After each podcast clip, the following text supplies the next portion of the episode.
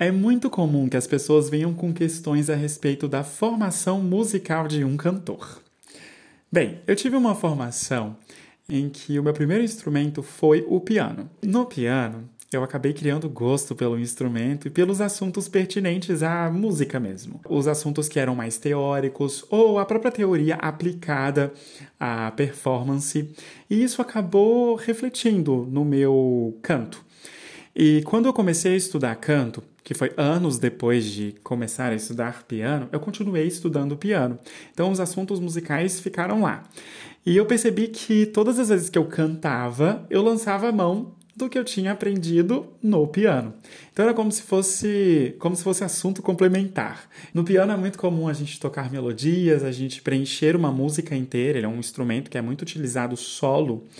E é, ao tocar, eu tinha que pensar em canto, né? Porque o instrumento do canto, ele, ele tem uma, ele tem um legato, ele tem uma, um refinamento que realmente apertar uma tecla não tem. A gente precisa passar para o próximo nível no piano.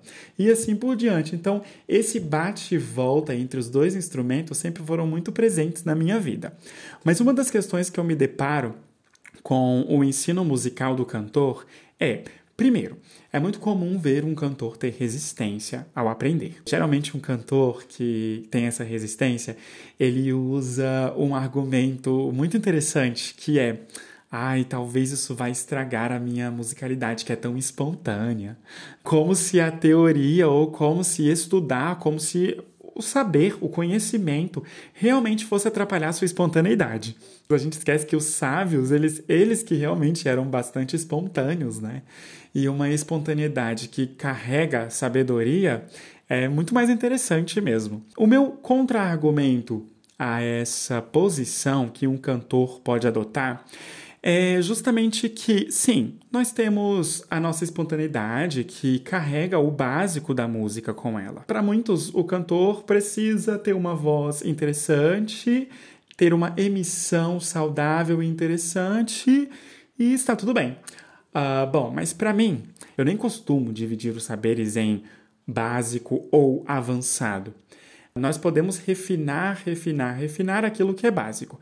E para mim, realmente, o básico é algo que se repete em diversas camadas. Eu costumo basear uh, o meu ensino musical nos quatro parâmetros musicais. Uh, nós temos a altura, a intensidade, a duração e o timbre. Por altura, o básico é agudo, grave, acabou. É isso que temos. Por intensidade, é forte, fraco, alguma coisa ali no meio, crescendo, decrescendo, pronto. Por duração, nós temos um ritmo mais acelerado, um ritmo mais lento ou algo que vai retardando ou algo que vai acelerando. E por timbre, nós temos aqueles longos adjetivos que a gente pode utilizar para descrever alguma coisa.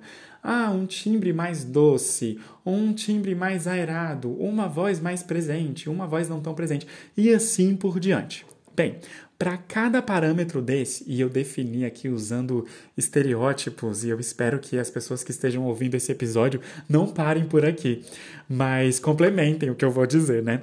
Bem, os quatro parâmetros, para cada definição básica deles, existe uma definição que vai a camadas mais profundas. A altura, assim como passa por apenas agudo e grave, também vai passar por qual a função da nota naquele momento. Num acorde de Fá maior, um Lá é uma terça e possui um tipo de afinação.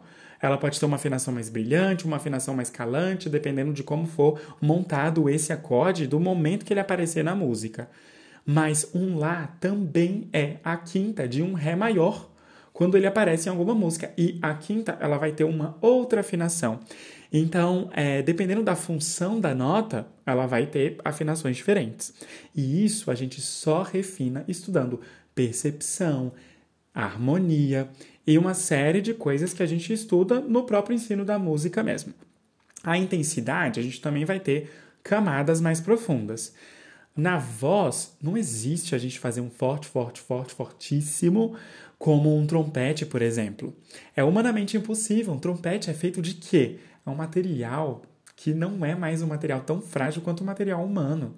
E a voz não, a voz ela é feita de um material muito frágil, além de ser você.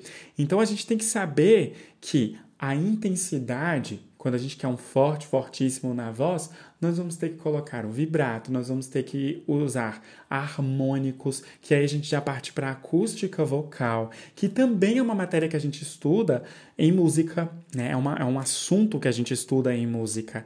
E é tão importante quanto ter uma boa emissão, quanto o belting, quanto qualquer outra coisa que a gente estuda no canto que a gente acha primordial, essencial e finito, né? Da mesma forma, um piano. Como é que a gente faz um piano na voz, né? Um pianíssimo, aquele som pianíssimo bonito sem perder as características de um timbre cheio, né? Então, essa é uma coisa também que a gente só aprende quando a gente estuda música.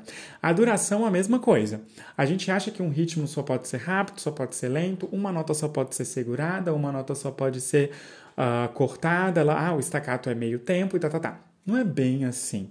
Quando a gente refina, a gente sabe exatamente a hora de começar o vibrato, a hora de trocar, de mudar o timbre numa nota longa, a hora de fazer as coisas. Então, a hora de já parte para uma outra camada da duração, que é uma camada assim, que é o timing. Qual o momento certo de fazer as coisas? O momento certo de despertar no seu ouvinte algo que o seu conhecimento musical favoreceu. E para terminar, Uh, nos, nesses quatro parâmetros, né, utilizando esse exemplo dos quatro parâmetros, temos o timbre. A gente descreve o timbre e pronto. O timbre, para mim, é algo que a gente não pode descrever e que a gente simplesmente pode sentir ou qualquer coisa que a música vá proporcionar. Uh, eu costumo trabalhar muito com formação de personagens. Eu sempre tenho que montar um personagem.